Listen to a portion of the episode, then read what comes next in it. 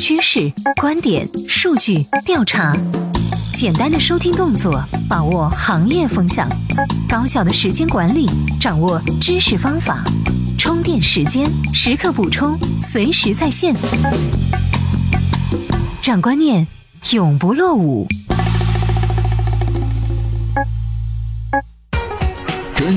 创业者的行动力量和商业参考，充电时间 TMT 创业者频道。各位，欢迎收听 TMT 创业者频道。我们的节目正在试播阶段，如果您在收听过程中有任何的意见和建议，请各位在我们的微信公众号“充电时间”给我们提出，文字和语音都可以哟，我们会及时的完善。我们将一直致力于给您提供优质的节目。言归正传，首先来了解今天的最新资讯。资讯最及时。央行要向余额宝收存款准备金，用户收益或下降。索尼宣布，喜剧动作电影《刺杀金正恩》下载或网络租赁量数量超过两百万次，其销售额超过了一千五百万美元。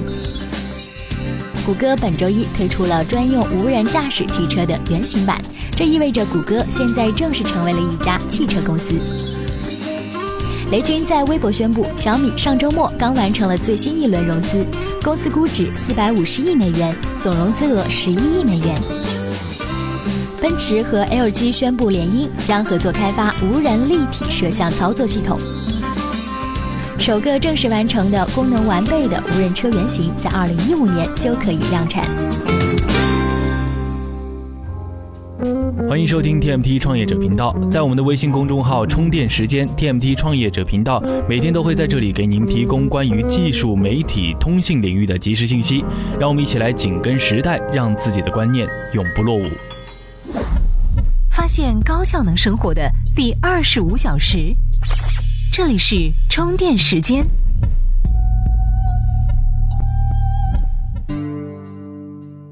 这里是，这里是。充电时间，TMT TMT 创业频道。一个产品若想成功，更重要的因素是产品还是营销呢？这个问题一直是营销界争论不休的问题。但可以确认的是，一个不怎么好的产品，即使营销再好，也很难走远。接下来，我将借用今年的几个优秀的案例，来给大家具体说说2014年社会化营销的特点和趋势，进而来预测即将到来的一五年整个行业的走向。此刻看趋势。二零一四年有着三大产品营销特点，首先是产品创新驱动营销。二零一四年，我们似乎越来越少见通过一个传统的 big idea 引爆社交网络的案例。相反，我们发现越来越多的营销思路呢是提高产品本身的附加值，从而让产品带动传播。微信红包呢就是这样一个典型的例子。微信红包诞生于二零一四年的年初，事实上。微信红包并不是社交红包的始创者。一月二十三号小年夜，支付宝在微信红包之前呢，推出了一个功能——发红包和淘彩头。我们没法判断微信是否借鉴了支付宝的这个功能，但三天后，微信红包上线，并迅速以不可逆转之势呢引爆微信。它的第二轮爆发是在春节期间，很多人甚至因此改变了春节发红包的习惯。不考虑微信是否借鉴了支付宝的创意，单拿微信红包这个产品本身来说，它就是一次不折不扣的创新。它颠覆了传统的发红包方式，让中国人发红包的习惯借助微信这个强关系平台更加便利的实现了。其次呢是技术驱动营销，在今天呢技术的发展速度越来越接近库兹韦尔所说的指数级增长。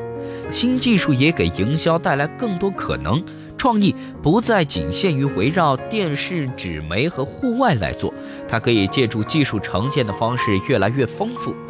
二零一四年呢，很多令人眼前一亮的社会化营销是由技术驱动的，技术本身带来的新奇感让人们心生向往，口口相传。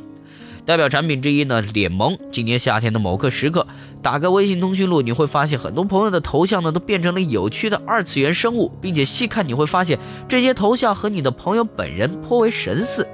造成这种局面的是一款诞生不到半年的 APP—— 脸萌。联盟呢是一款漫画工具类产品，很多人是漫画的爱好者，但因为本身不善于画画，因而并不能享受绘画的乐趣。联盟的出现呢，使这些人快速的上手，并且在较短的时间内做出专属于自己的漫画头像。而当这样的头像出现在微信中时，便迅速引起大批新用户的兴趣。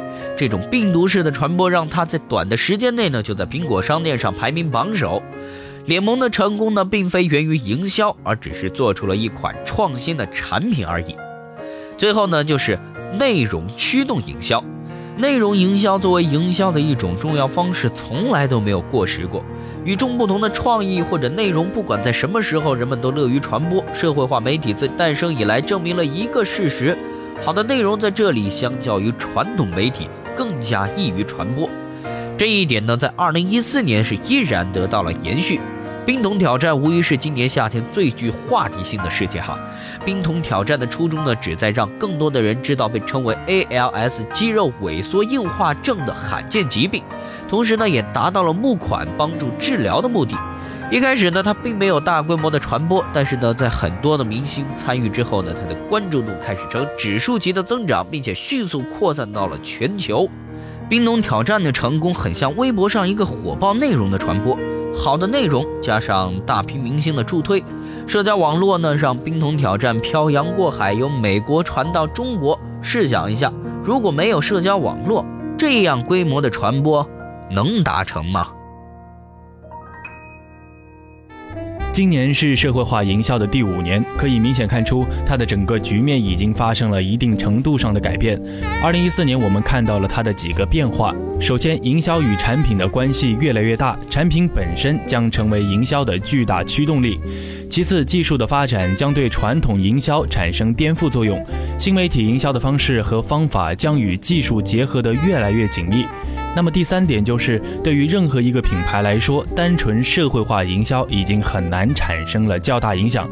成功的营销将越来越趋向于整合营销。由此，我们将推断出这些特点将继续存在于二零一五年的社会化营销中。不信，我们明年来看看吧。随时随地，随心所欲，你的随身商学院。这里是充电时间。科技企业的竞争中，专利是很重要的竞争点。现在很多平台与精神紧绷的投资者都面临着这样一个困境：专利的大棒还在监管层里，靠没有监管得来的胡萝卜会持久吗？想必许多创业者们都想过这个问题。今天的观点就来聊聊，在互联网金融的时代下，专利的竞争战究竟该怎么打？观点最吐槽。专利的竞争战究竟应该怎么打？第一个关键点，如何处理主动防御和拥抱监管的关系？一个互联网企业想要生存，绝不是一个纯粹的零和游戏。互联网金融的主动防御主要是在大树底下乘凉。二零一四年有三种策略，一种是与券商合作，一种是与直销银行合作，另一种找有背景的 VC 帮忙。一个金融产品的想要创新，它的设计都绕不过监管。例如，互联网保险线上销售被保监会叫停，原因是绕过面签的红线。另外，几乎所有互联网设计的金融产品都会在监管下程序合法。拥抱监管被玩坏了，但这种事只在互联网金融、OTT、小米专利权保护等反复得到验证。只不过换汤不换药。在互联网金融产品的同质化面前，主动防御就等于积极创新，拥抱监管就选择了韬光养晦。第二个关键点，死磕专利。没有专利的互联网金融护城河靠什么？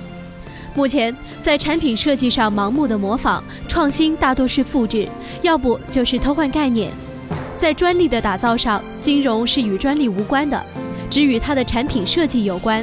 信托就是一个失败的案例。所以说，在日新月异的竞争中，互联网金融的护城河集中在三方面：是否有规模、是否上市和是否国际化。比如说，九幺金融、蚂蚁金服，没有专利的他们，打破同质化只能靠打造生态来巩固他们的护城河。因此，互联网金融不是在切传统金融的蛋糕，而是服务传统金融的蛋糕。互联网金融仍旧打的是产品为王的旗号。做的依旧是产品经理的事情。对待蛋糕就像对待专利，整个金融生态都是围绕主动防御而设计的，而不是用来进攻。生态通过开放性来排他，通过它的防御性来与传统机构深层合作。长江后浪推前浪，前浪死在沙滩上，或许只是 P2P 的一厢情愿罢了。专利就像卡夫卡所做的《变形记》里的那只甲壳虫。刚开始的时候，没有专利的人就是一个纯屌丝，靠着别人的专利费，可以过着日复一日的屌丝生活，比如贴牌。当格里高尔变成了甲虫，他爸、他爹、他妹妹立即就开始厌弃他，但是并没有马上放弃他，所以他能靠着甲壳虫这个外壳继续的活着，比如诺基亚。但是最后呢，格里高尔这只甲壳虫还是死了。亲人的无情和冷酷就如战场，想着用专利去消灭一个对手，就意味着专利先死。比如三星，要想专利不死，各位朋友们就要在专利变成甲壳虫之前先拯救它。充电时间，这里是 TMT 创业者频道。今天给您带来的东西，您是否觉得有收获呢？如果觉得我们有营养、有意思的话，请关注我们的微信公众号“充电时间”。在上面我们会有更多优质的节目给你来提供。这里是 TMT 创业者频道，我们明天继续喽。